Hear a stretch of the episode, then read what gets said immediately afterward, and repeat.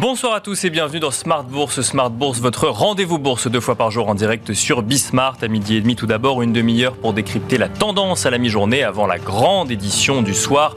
Une heure cette fois-ci pour revenir sur les actualités économiques, politiques et surtout financières dans Smart Bourse. Je vous rappelle que vous pouvez retrouver Smart Bourse en replay sur bismart.fr mais aussi nous écouter en podcast sur toutes les plateformes de podcast. Et au sommaire de cette édition, les indices européens reculent fortement depuis ce matin dans le sillage de forte inquiétude des investisseurs sur le secteur bancaire en Europe mais aussi aux États-Unis.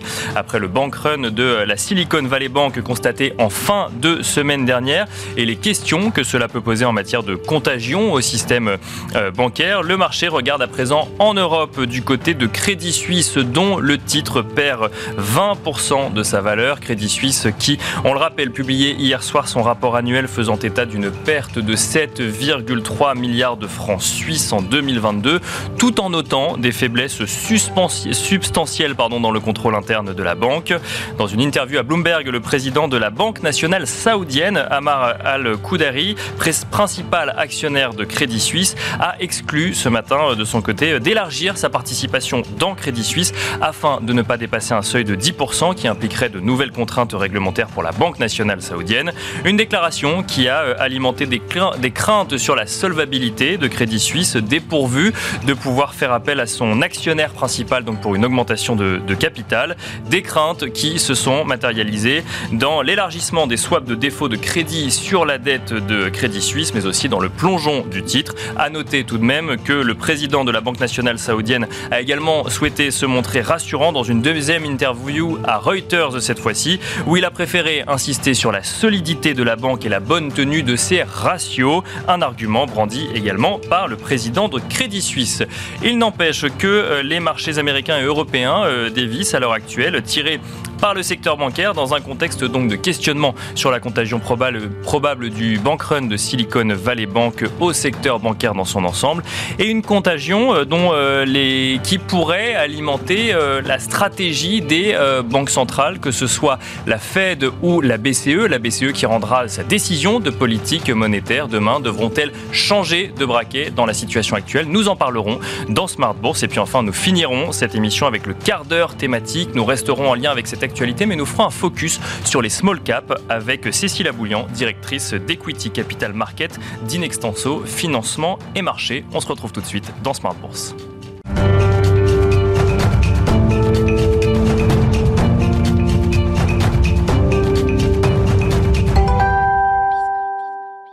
Et c'est parti tout de suite pour Tendance, mon ami, le résumé complet de l'actualité boursière du jour proposé par Alix Nguyen. Alix, le CAC 40 recule de près d'un peu plus de 3% à l'heure actuelle. Et oui, elle est loin, la calmie d'hier. Après la faillite de trois banques américaines en quelques jours, c'est désormais Crédit Suisse qui inquiète. Ce matin, son principal actionnaire, la Saudi National Bank, a été formel.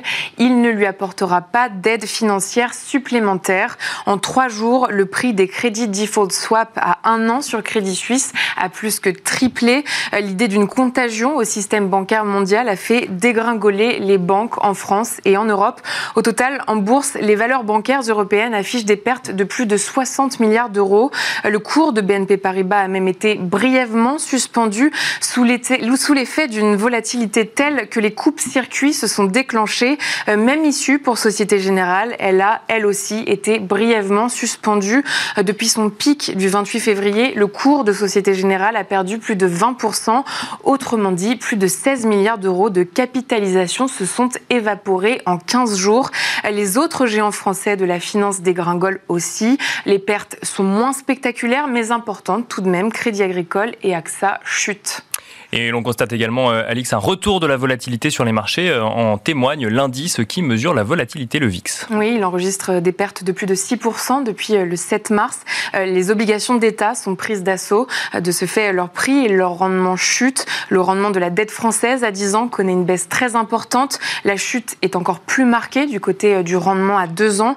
Mais c'est en Allemagne que la baisse est la plus significative. En 5 séances, le rendement de sa dette à 2 ans s'est écroulé. D'après Bloomberg, c'est la plus forte chute enregistrée sur une telle période depuis 1990.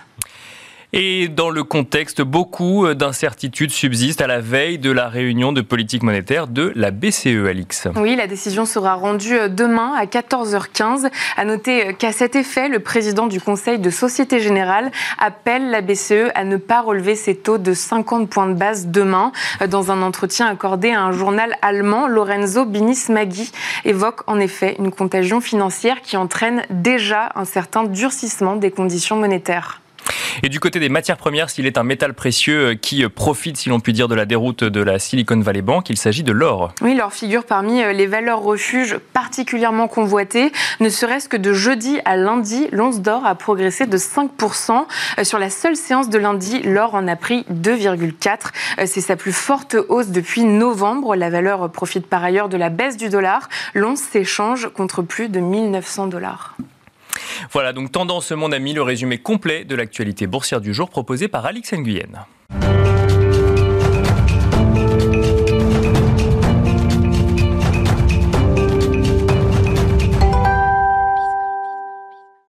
Et c'est parti pour Planète Marché, une quarantaine de minutes ensemble pour décrypter la riche actualité financière sur les marchés. Aujourd'hui, pour nous accompagner, nous avons le plaisir d'être en plateau avec Nicolas Forest. Bonsoir Nicolas Forest. Bonsoir. Vous êtes Global Head of Fixed Income chez Candriam. À vos côtés, Sébastien Lalevé. Bonsoir Sébastien Lalevé. Bonsoir. Bienvenue sur le plateau de Smartbourg. Vous êtes directeur général de la financière Arbevel et nous avons le plaisir d'être accompagné également par Hervé Gouletker. Bonsoir Hervé Gouletker. Bonsoir. Vous êtes Senior Economic Advisor d'Accuracy. Bon, beaucoup de sujets à traiter ensemble ce soir avec euh, un stress conséquent sur les marchés euh, financiers. Certains évoquent même euh, le terme de panique. Nicolas Forest, on va commencer avec vous. On va faire le tour un petit peu de, de votre vision sur le sujet à tous les trois. J'ai envie de vous poser une question large puisque là se mêlent des sujets financiers, des sujets économiques et surtout des sujets psychologiques. Ça a commencé avec le bank run donc de Silicon Valley Bank la semaine dernière. Aujourd'hui, on regarde ce qui se passe du côté de Crédit Suisse. Pas de lien direct entre les deux, si ce n'est que les investisseurs regardent le secteur bancaire dans son ensemble et ils cherchent des fragilités quelque part, ou en tout cas, si on accepte l'idée que ce sont des, investisseurs et non pas des robots, on pourra y revenir peut-être avec Sébastien Lalevé, euh, on est face, j'ai envie de dire, à une inquiétude sur le système bancaire ou sur le, le, oui, le système bancaire, Nicolas Forest. Vous, avez raison, donc je, je, reprends ce qui a été dit tout à l'heure euh, au résumé, je crois par Alix. Euh, avec des mouvements très forts. Les mouvements sur les actions sont forts, mais en fait, ça va encore. Je veux juste donner peut-être un éclaircissement, moi qui suis gérant obligataire, du côté obligataire. Les mouvements qu'on a, par exemple aux États-Unis, les mouvements de taux sont des mouvements qu'on n'a pas vus depuis pour donner un ordre d'idée historique, 1900 dans les années 80. Donc moi j'étais trop jeune pour les voir. D'accord. Mais on est dans les années 80-82. Des mouvements comme ça, on en a eu un peu en 2001, un peu en 2008, mais de cette ampleur, on l'a pas vu depuis 82. Tout à l'heure, elle parlait des mouvements qu'on n'a pas vus sur le Boon depuis 1990. Les mouvements sont très forts sur les taux d'État. Les investisseurs se ruent sur euh, les classes d'actifs des obligations d'État qui sont une valeur refuge. Euh, c'est l'unique euh, explication C'est ce côté valeur refuge des obligations Voilà, exactement. C'est une valeur refuge. Ça dit déjà beaucoup. Si on répond maintenant et si on regarde du côté des, obligations financières et des, entreprises, des financières et des actions financières, en effet, euh, beaucoup de volatilité. Il faut quand même se dire qu'ici, ou même ailleurs, personne, je dis bien, il y a très, enfin, je connais personne qui s'attendait il y a une semaine ou deux semaines à des faillites de banques aux États-Unis. Bien sûr. C'est quand même un triple échec. Hein. Juste pour rappeler les choses, quand mhm. même. Hein. La Fed, il y a une semaine, Powell était au Congrès américain pour dire muscler, montrer ses muscles, on va monter de 50 points. Et la 16e banque des États-Unis, tout le monde me dit c'est une petite banque. C'est pas petit, hein. Et ce n'est pas qu'une mhm. qui tombe en faillite. Donc c'est déjà un échec de la Fed. C'est quand même aussi un échec du régulateur, qu'il avait mal vu, et c'est aussi un échec, permettez-moi de le rappeler, des agences de notation. C'était un titre qui était de bonne qualité. Donc, la question qui se pose et qui se pose aujourd'hui à l'investisseur, c'est qu'après la crise de 2008, il y a l'idée qu'on avait régulé de façon très forte les banques dans le monde développé, en Europe, aux États-Unis, et que cette régulation était censée quand même protéger les investisseurs. Euh, on pensait que les leçons étaient tirées Bien sûr, le secteur bancaire euh, européen n'est pas à comparer au secteur bancaire américain. Bien sûr, les banques européennes, françaises en particulier, sont très solides. Mais force est de constater que malgré toute cette régulation, il y a des banques qui tombent Des régulation qui a été détricotée quand même sous l'ère Trump. Bien sûr, en partie, en partie, mais enfin quand même, malgré la régulation, ça tombe. Des agences de notation étaient investment grade, ça tombe. Donc, une banque, c'est avant tout, ce sont avant tout des hommes, c'est avant tout de la confiance. Et là, la confiance, elle est, elle est un petit peu remise en cause. Et le cas de Crédit Suisse, qui est un cas particulier, puisque quand même Crédit Suisse, c'est l'homme malade de l'Europe, euh, est aujourd'hui scruté par les marchés, renforcé. Et tout à l'heure, vous l'évoquiez, le, le, crédit default swap, il est passé à 800, 900. Donc c'est clairement l'assurance pour se protéger contre un défaut a explosé, la prime d'assurance a explosé. Donc oui, il y a de l'inquiétude. Pour l'instant, c'est pas systémique. Juste peut-être euh, pour finir, quand on a eu les inquiétudes sur euh, la Silicon Valley Bank, qui était une banque régionale, mais quand même la 16e banque américaine, donc Bien sûr, on a la Fed qui le week-end s'est réunie s'est réunie, est venu quand même avec des mesures assez fortes, pas attendu une semaine. D'un côté, nous a dit le risque n'est pas systémique, mais de l'autre est intervenu tout de suite. Et ça a quand même calmé euh, le marché en assurant quand même finalement l'ensemble des dépôts et des déposants. Voilà. Aujourd'hui, on est en Europe, c'est la Suisse, mais demain on a la BCE. Et la question que tous les investisseurs se posent, c'est que fera la BCE Est-ce qu'elle suivra le modèle et ce qu'a fait la Fed en régissant vite et fort? Est-ce qu'elle continuera son rythme de hausse de taux ou pas? Mais ce qui est vrai, c'est que euh, on a des mouvements d'une grande violence qu'on voit surtout sur le monde obligataire, qui dit quand même quelque chose. On a une interrogation sur euh, effectivement un peu un repricing sur les banques. Il n'y a rien de systémique, il y a des vraies interrogations auxquelles euh, la Banque centrale européenne et Christine Lagarde en particulier devra répondre demain. Ces inquiétudes, ou en tout cas ces, mouvements sur l'obligataire, vous les interprétez comment Juste avec cette idée que c'est une valeur refuge euh, parce que dans un monde incertain, dans un monde financier incertain? Oui, bah, il y a déjà l'effet euh, fly to quality, donc on, vend un peu d'actions, on vend des titres risqués, on achète des obligations d'État. Et je pense aussi, ça dit peut-être quelque chose de certains investisseurs qui retirent leur liquidité de certaines banques. Si vous voulez récupérer votre argent et sortir un peu de vos dépôts, qu'est-ce que vous achetez? Si vous aviez des dépôts dans une banque américaine et que vous retirez une partie de vos dépôts de banque américaine, vous achetez quoi? Vous achetez des bons d'État. Parce que les bons d'État, avant, ça rapportait zéro, maintenant, ça rapporte 3, 4. Alors même si ça a baissé, ça rapporte encore des taux d'intérêt attractifs. Et donc, c'est quand même une super valeur refuge. Et le fait que ces mouvements soient si violents, ça dit quelque chose. Au-delà des marchés actions qui baissent, finalement, c'est pas, les marchés actions ne baissent pas aussi fort que euh, ce qu'on a connu dans les années 2008, euh, pendant le cœur de la crise. Les marchés obligataires montent aussi fort que ce qu'on a connu à cette période-là. Donc ça montre qu'il y a un, vraiment des flux très importants. Et le dernier point, et ça c'est évidemment euh, le point fondamental, les investisseurs se disent, les banques centrales ne peuvent pas continuer à ce rythme-là s'il y a un risque sur la stabilité financière. Parce qu'aujourd'hui, pour la Fed et pour la BCE, en particulier Christine Lagarde, il faut choisir entre la stabilité des prix et la stabilité financière. C'est le, le, choix que doit faire Christine Lagarde demain. Demain, enfin, pas seule, mais demain, c'est une partie de son choix, et nul doute que euh, elle devra, elle devra euh, essayer de faire un, un, comment dirais-je, de, un compromis entre les deux. Mais il est vrai que sa communication, qui a consisté à préempter les 50 points de base en disant je vais monter de 50 points de base, montre aujourd'hui ses limites, parce que les autres banquiers centraux, généralement, en Europe, ne préemptaient pas leur hausse de taux de façon aussi claire. Maintenant, elle a dit, je dois monter 50 points de base. Donc, qu'est-ce qui se passe? Si elle ne les monte pas de 50 points de base, serait-ce parce qu'il y a une panique particulière en Europe? Et si elle les monte, il faudra bien qu'elle donne un discours rassurant, parce qu'on a vu que certains banquiers euh, de banques européennes sont inquiétants. Donc, dans les deux cas, elle fait face à un stress euh, des, investisseurs euh, ou, ou, des marchés financiers. Rien ne l'empêche de combiner des mesures de hausse de taux et des mesures de liquidité. La Banque centrale américaine, qu'est-ce qu'elle a fait lundi? Elle est venue avec des mesures de liquidité spéciales, dont le programme de, de repo, qui a permis quand même de donner un signal très fort aux détenteurs des obligations d'État. Sébastien Lalevé, euh, même question très ouverte sur, ce, sur cette séquence de marché depuis, euh, mercredi dernier, avec euh, bah, effectivement des, sujets de liquidité au sein de Silicon Valley Bank aux États-Unis, des sujets de niveau d'information sur la solvabilité d'une grande banque européenne, Crédit Suisse, mais également d'un feuilleton presque hein, sur, l'activité et la solvabilité de la banque. Quelle est votre analyse finalement de la réaction psychologique des investisseurs sur le secteur bancaire aujourd'hui bah, ce qui est compliqué avec, euh, avec les banques, c'est Crédit Suisse, c'est 500 milliards de bilan et 7 milliards de capitalisation boursière.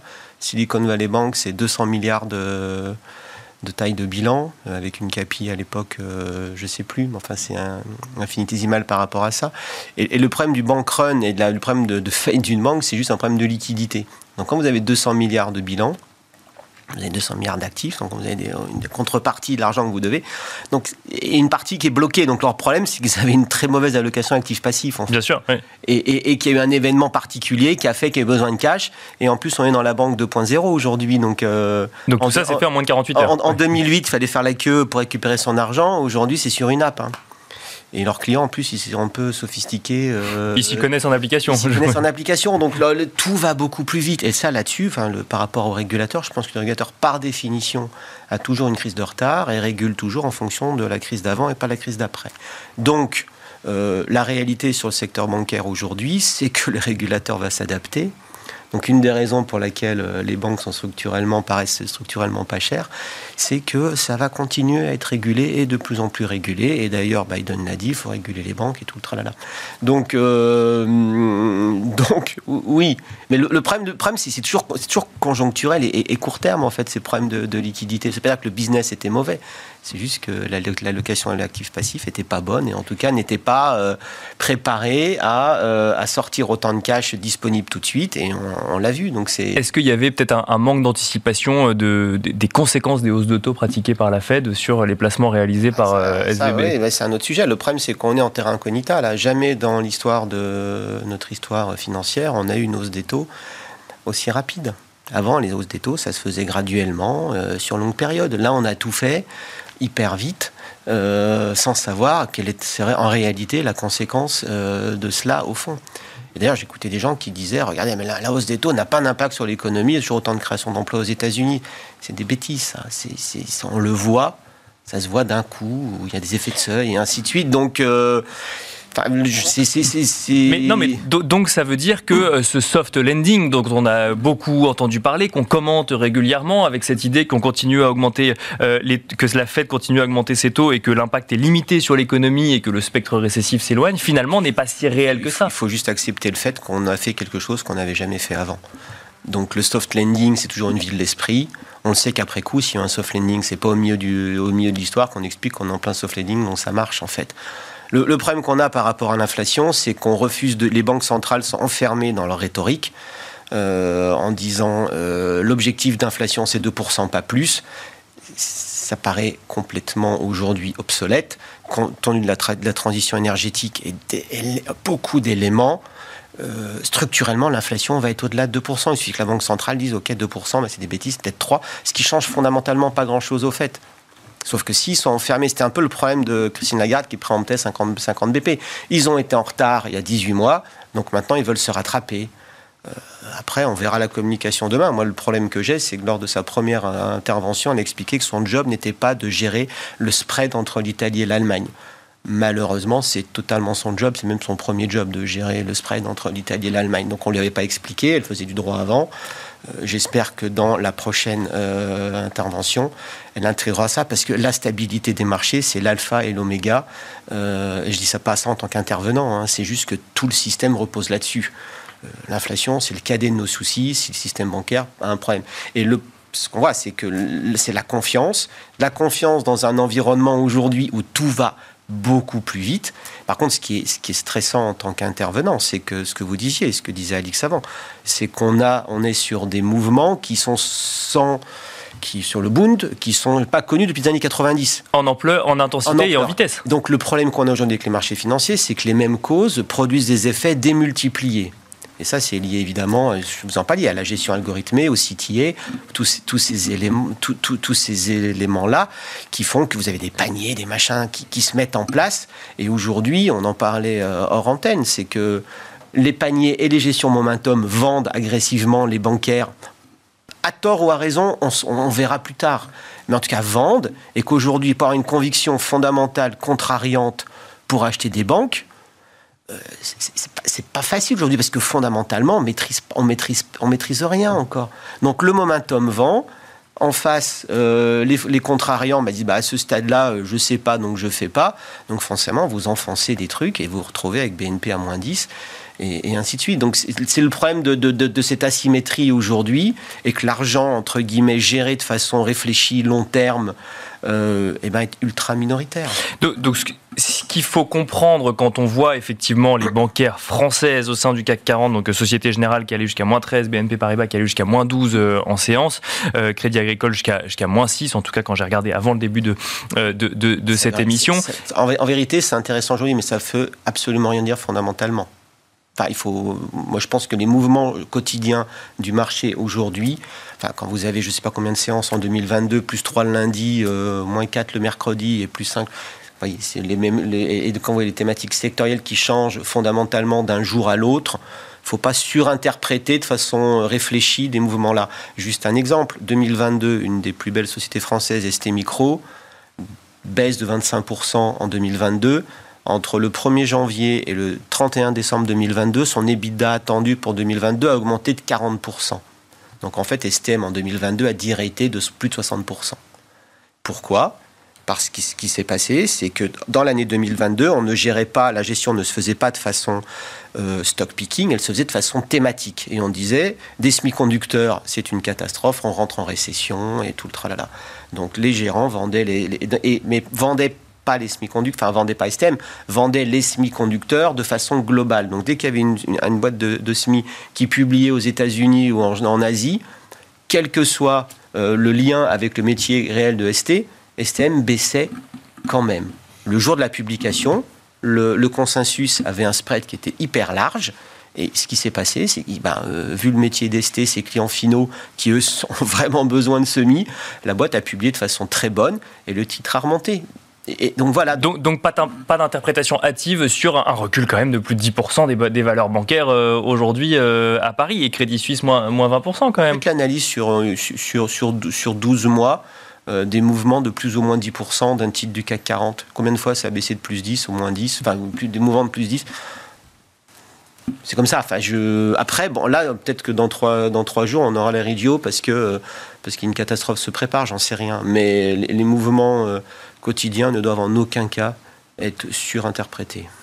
Hervé Goulet-Kerr, comment est-ce que vous, vous regardez cette, cette, séquence de marché depuis mercredi dernier? Est-ce qu'on peut parler d'inquiétude? Est-ce qu'on peut parler de, de, stress des marchés? Est-ce que effectivement euh, il faut euh, raison garder vis-à-vis de, ces, euh, de, ces deux événements qui n'ont pas de corrélation d'ailleurs entre eux, si ce n'est qu'ils appartiennent tous les deux à deux secteurs bancaires sur deux continents différents? Comment est-ce que vous analysez la situation? Alors, la question, c'est est-ce que l'on est face à un risque systémique ou pas? Si, on essaie d'analyser chaque cas, euh, j'ai l'impression que du côté américain, on va répondre non, et du côté européen, ou suisse en fait, suisse, pas européen, on va répondre on ne sait pas.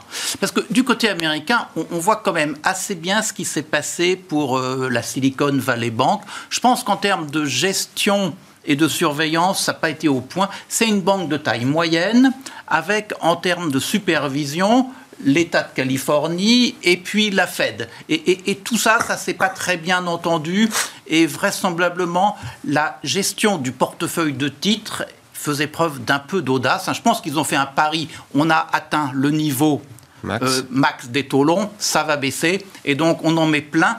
Il y avait quand même quelque chose qui était bizarre. Quand vous regardez le passif euh, de la banque, vous avez d'une année à l'autre, 21, 22, un prêt de 15 milliards, c'est quand même pas rien, par la Federal Home Loan Bank. Alors on se demande pour une banque qui euh, s'occupe de start-up, de tech, qu'est-ce que ça vient faire là?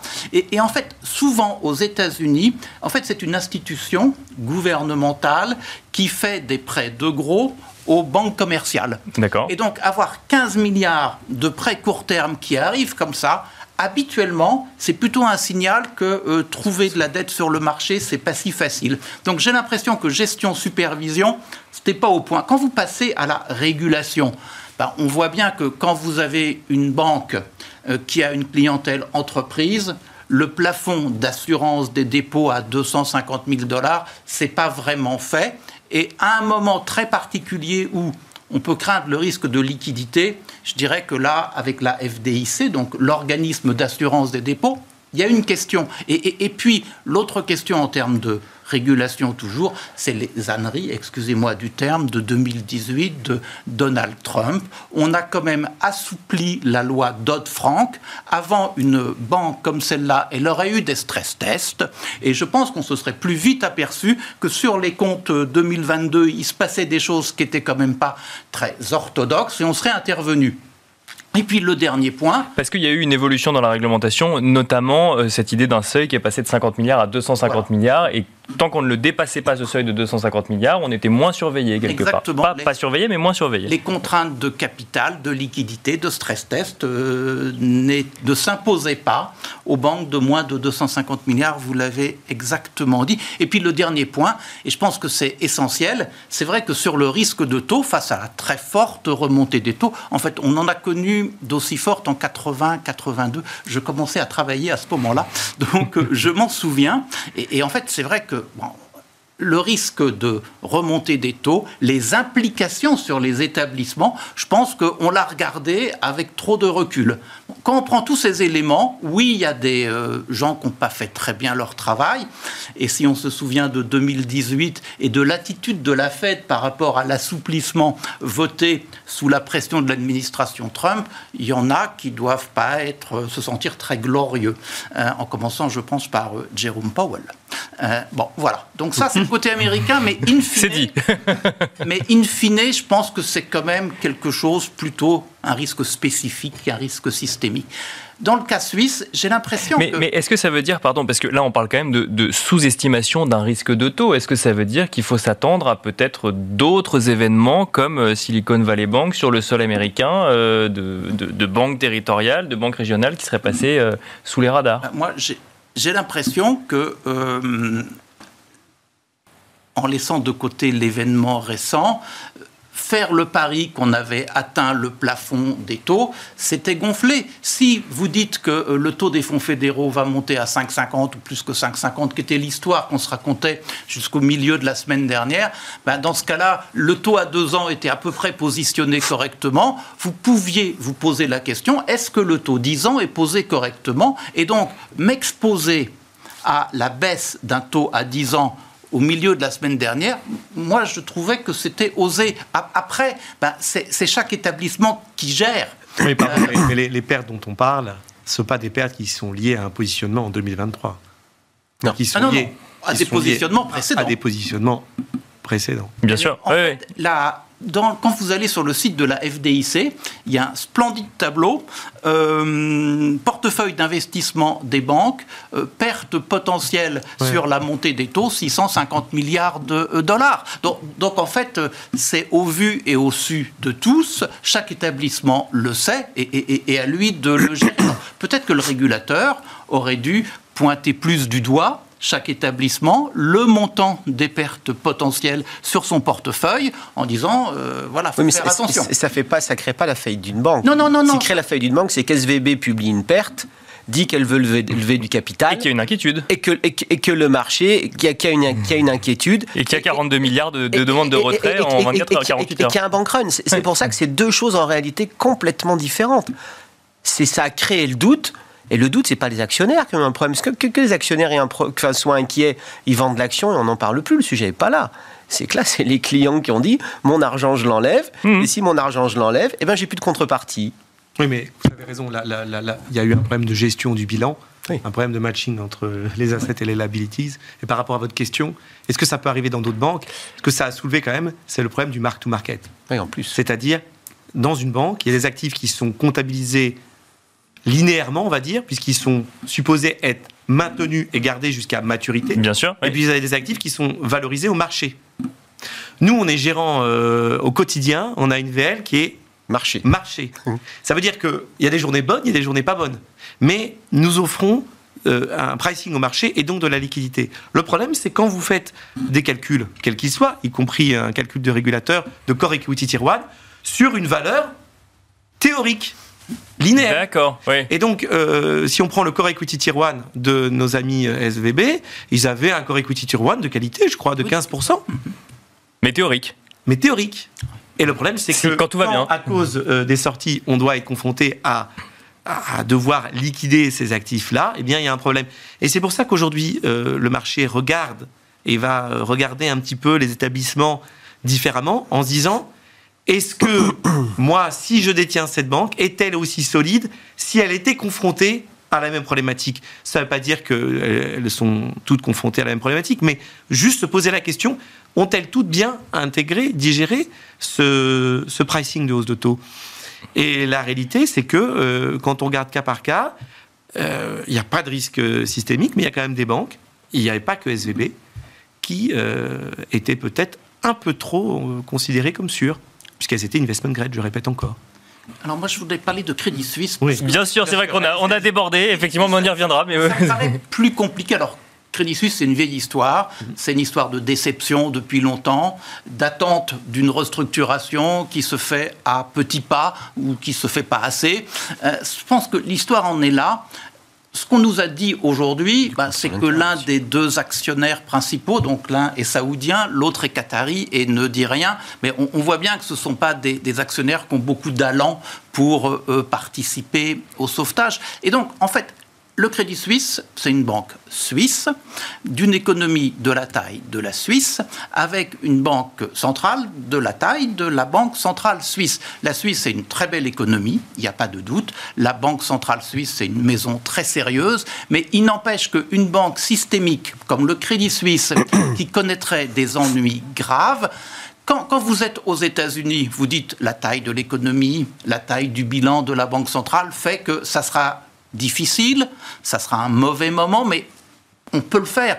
Le Crédit Suisse, avec sa taille, donc un bilan aujourd'hui de 500 et quelques milliards, qui a beaucoup baissé en 2022 par rapport à 2021, ce qui est la preuve d'ailleurs que peut-être ça va pas très bien ou peut-être qu'il se restructure, on peut voir les choses comme on veut, mais, je pense que il y a une, interrogation, une double interrogation, parce que c'est systémique dans une économie de taille euh, moyenne. Et, je pense que ça, ça accroît la difficulté.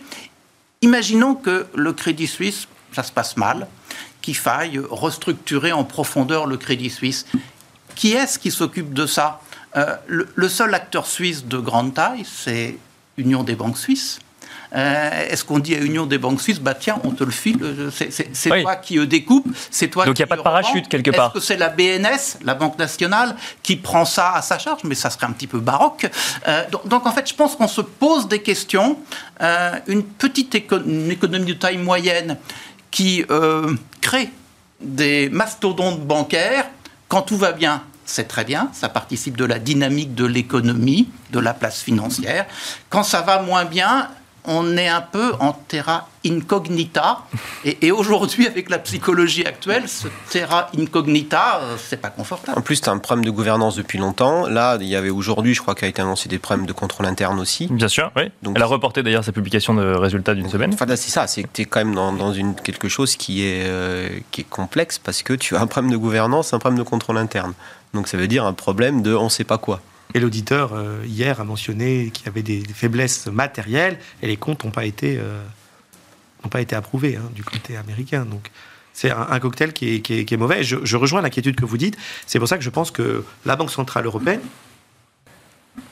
est, obligé, justement, est obligé d'y répondre. Justement, que peut faire euh, la Banque Centrale Européenne quand on voit que euh, Lorenzo Binismaghi, qui est un ancien gouverneur de la BCE, qui est président du conseil d'administration de Société Générale, appelle la BCE à ne pas relever ses taux euh, bah, Nicolas Forest, on va commencer avec vous.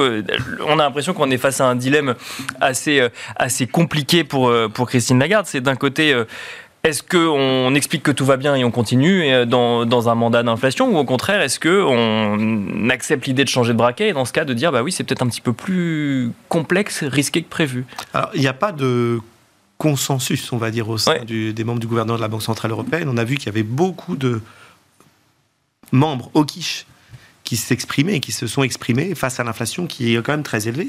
Bah, vous avez dit tout à l'heure, euh, on s'en fout de l'inflation, c'est pas le plus important par rapport à la stabilité financière, certes, mais on a vu les chiffres d'inflation ce matin en France qui sont élevés. Oui, plus 1% sur un mois et plus 6,3 sur, euh, sur un an. Ouais. Qu'anticipait euh, le gouverneur de la Banque de France.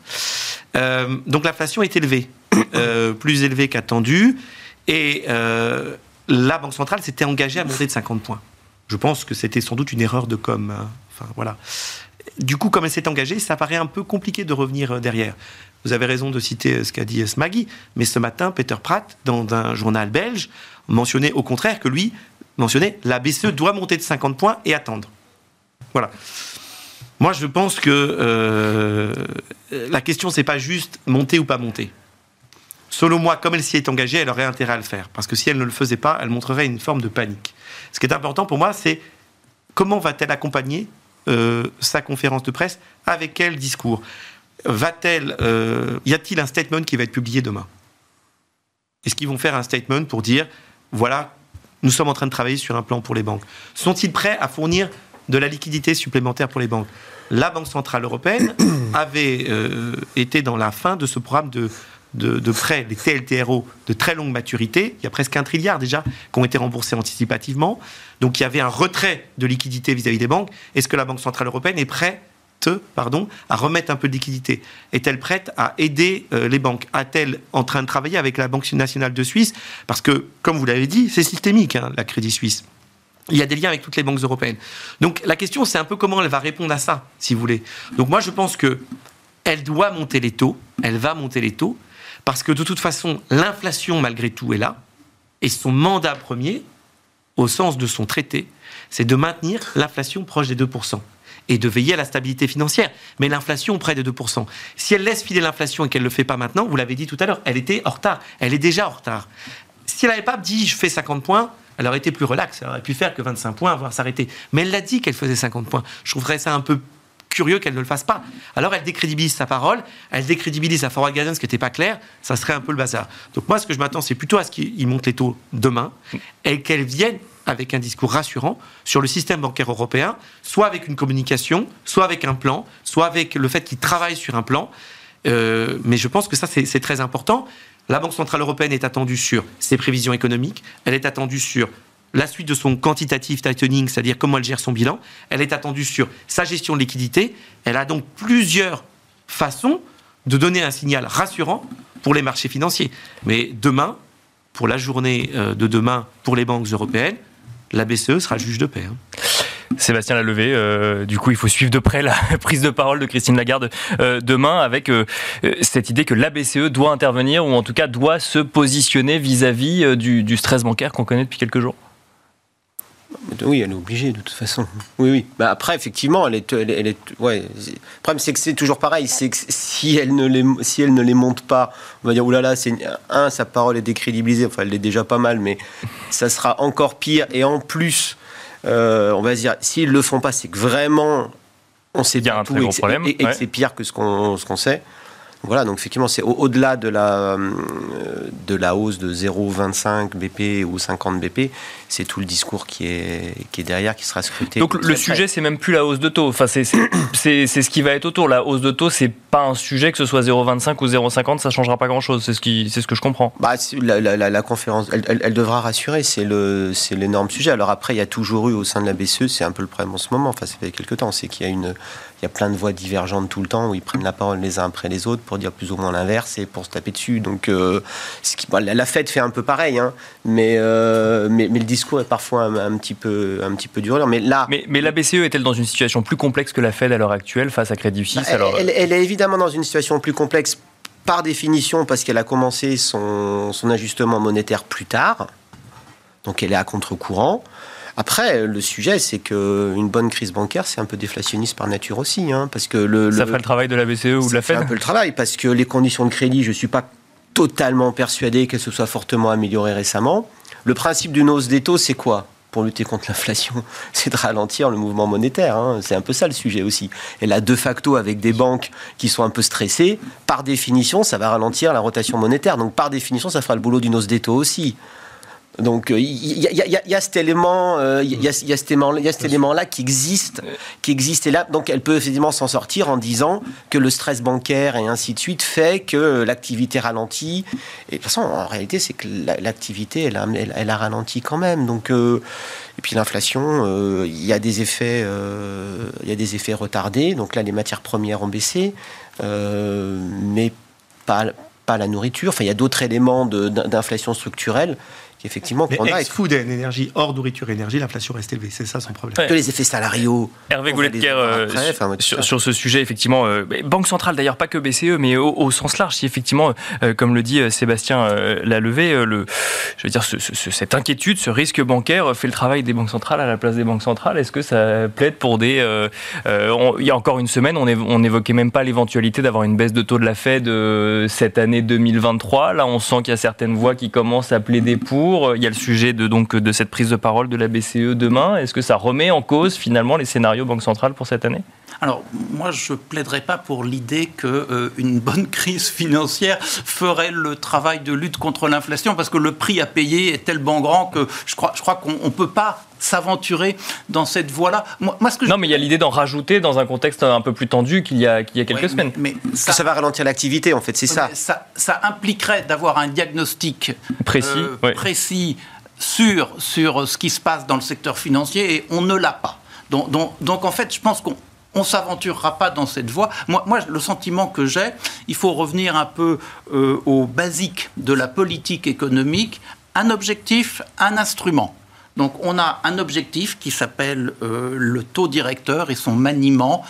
Cet objectif, il est utilisé pour lutter contre l'inflation. Et en plus, on a préempté la réunion de demain. On l'a dit ur- urbi et torbi. Donc, à mon avis, c'est fait. Et revenir en arrière, je pense que ça ferait plus de mal que de bien en termes de lisibilité, en termes de crédibilité. Par contre, il faut assurer la liquidité bancaire parce qu'on se dit, euh, mon Dieu, euh, on comprend rien aux banques, moi je leur prête plus. Et, on ne veut pas se retrouver avec un mécanisme en fait d'accès à la liquidité, mais encore plus compliqué que sur euh, la euh, SVB, parce que la SVB c'était quand même assez rustique. hein. C'est des braves gens, bon, des braves entreprises qui dépensaient. Bien sûr. Et voilà, alors que là, on voit bien qu'on aurait le, le jeu croisé du marché interbancaire, euh, c'est très compliqué. Et donc, ce que doit faire, à mon avis, la BCE demain, c'est dire, eh bien, je prends des mesures pour euh, assurer pour inonder de liquidités le marché interbancaire. Alors on peut utiliser les LTRO, les TLTRO, en remettre une louche sur la table.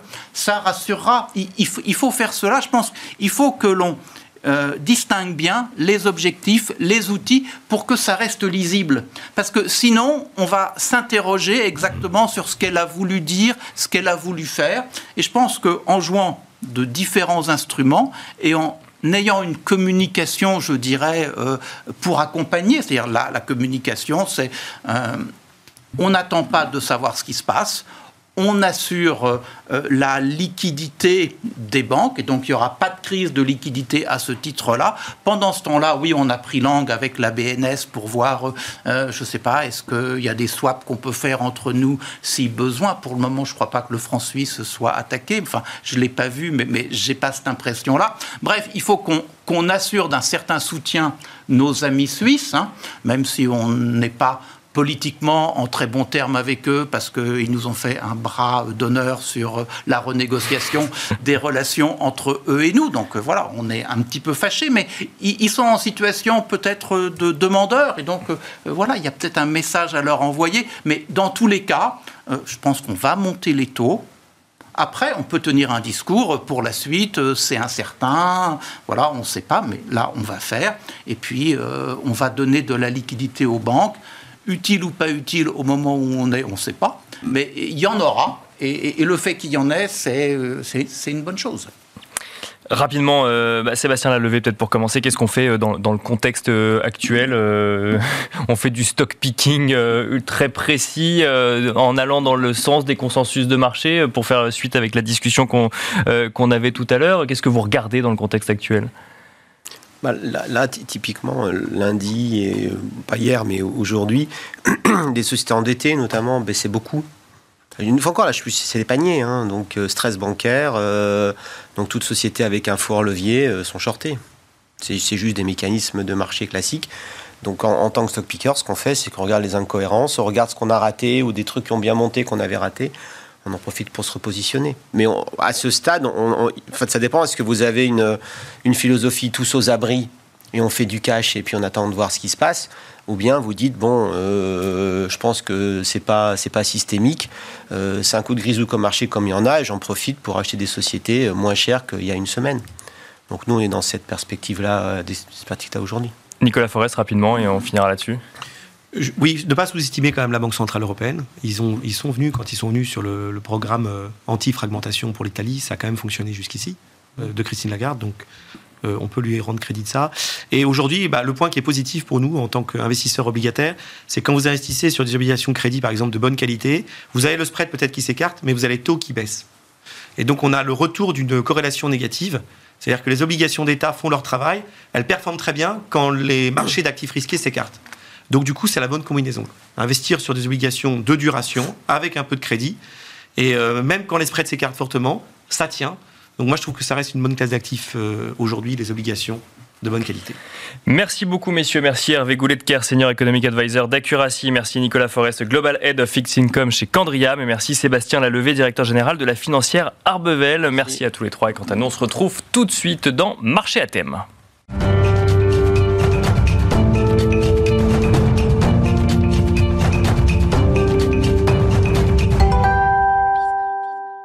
Et nous enchaînons à présent avec Marché à thème, le dernier quart d'heure thématique de Smart Bourse. Nous allons euh, tenter de comprendre ensemble quel est le comportement des small caps dans le contexte de marché actuel. Et pour cela, nous avons le plaisir d'être en plateau avec Cécile Aboulian. Bonjour Cécile Aboulian. Bonjour Nicolas. Bienvenue sur le plateau de Smart Bourse. Vous êtes directrice Equity Capital Market d'Inextenso euh, Financement et Marché. Euh, on va essayer donc avec vous de, de regarder plus spécifiquement les small caps dans ce contexte actuel actuelle depuis mercredi dernier, depuis le début effectivement des questionnements sur euh, le, je veux dire le, le, système bancaire, que ce soit euh, aux, États-Unis euh, ou en Europe. Qu'est-ce que vous avez remarqué spécifiquement aux small caps dans ce contexte? Ah bah Déjà, la première chose, c'est qu'on peut dire qu'il y a une forte nervosité sur les small caps, que depuis donc 4-5 jours, elles ont retracé, retracé presque l'ensemble de la hausse qu'elles avaient générée depuis le début de l'année. D'accord. Donc elles se retrouvent le CAC Small qu'on regarde est autour de 1 à 1,5% depuis le début de l'année en termes de performance.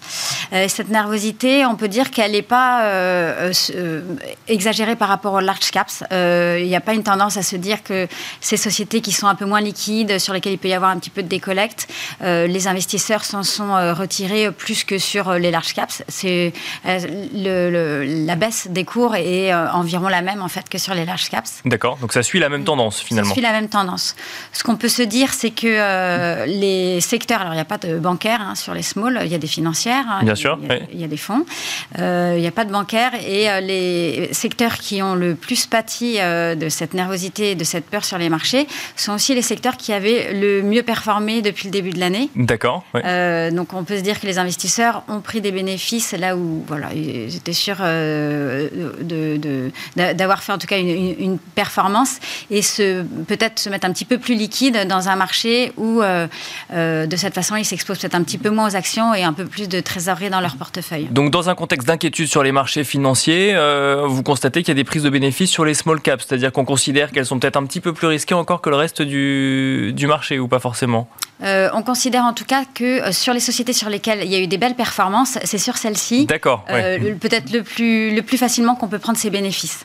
Après, effectivement, avec par exemple moins 3, moins 3 5 aujourd'hui, effectivement, il y a, un, vent de, vente qui balaye tous les secteurs. Euh, depuis le début de l'année, ce qu'on voyait, et depuis septembre en particulier, c'est qu'effectivement, les small caps prenaient le rebond comme, comme tout le marché. C'était plutôt les, cycliques, les valeurs qui étaient exposées à la consommation, euh, à la finance aussi, euh, qui, qui, prenaient le rebond. Et voilà, effectivement, c'est celles qui pâtissent, pâtissent le plus. ce qu'on remarque peut-être par rapport au large, les small caps sont beaucoup exposés à la technologie, euh, au biotech, au medtech. Et les medtech euh, avaient, euh, avaient, bien performé depuis le début de l'année.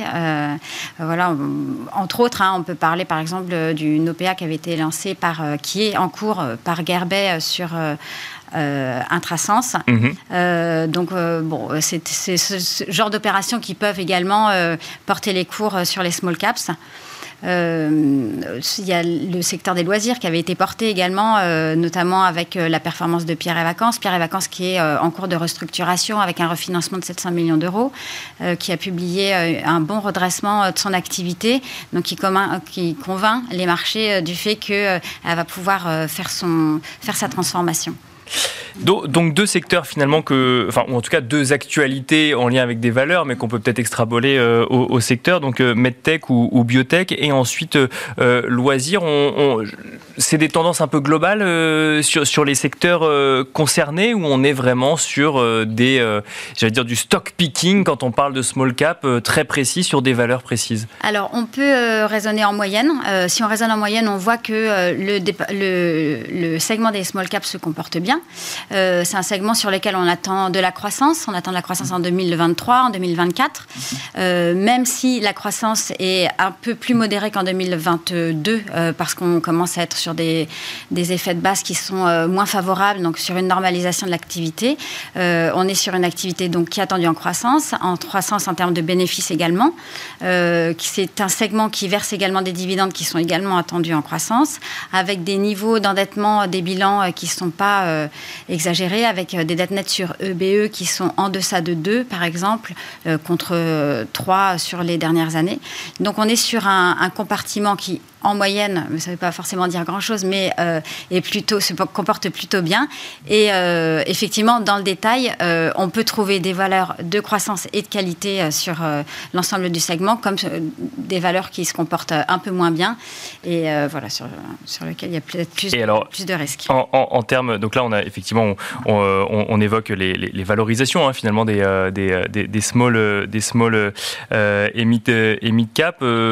si on parle de de, M&A euh, dans ce contexte euh, Qu'est-ce qu'on peut dire sur les small et mid cap Alors sur les small et mid caps, euh, on est un peu dans la continuité de la fin d'année dernière où les sociétés cotées en bourse dont la capitalisation boursière est inférieure à 1 milliard d'euros, c'est ce qu'on regarde D'accord, chez Nexenso, ralentit un petit peu avec 8 opérations depuis le début de l'année contre 22 en début d'année 2022.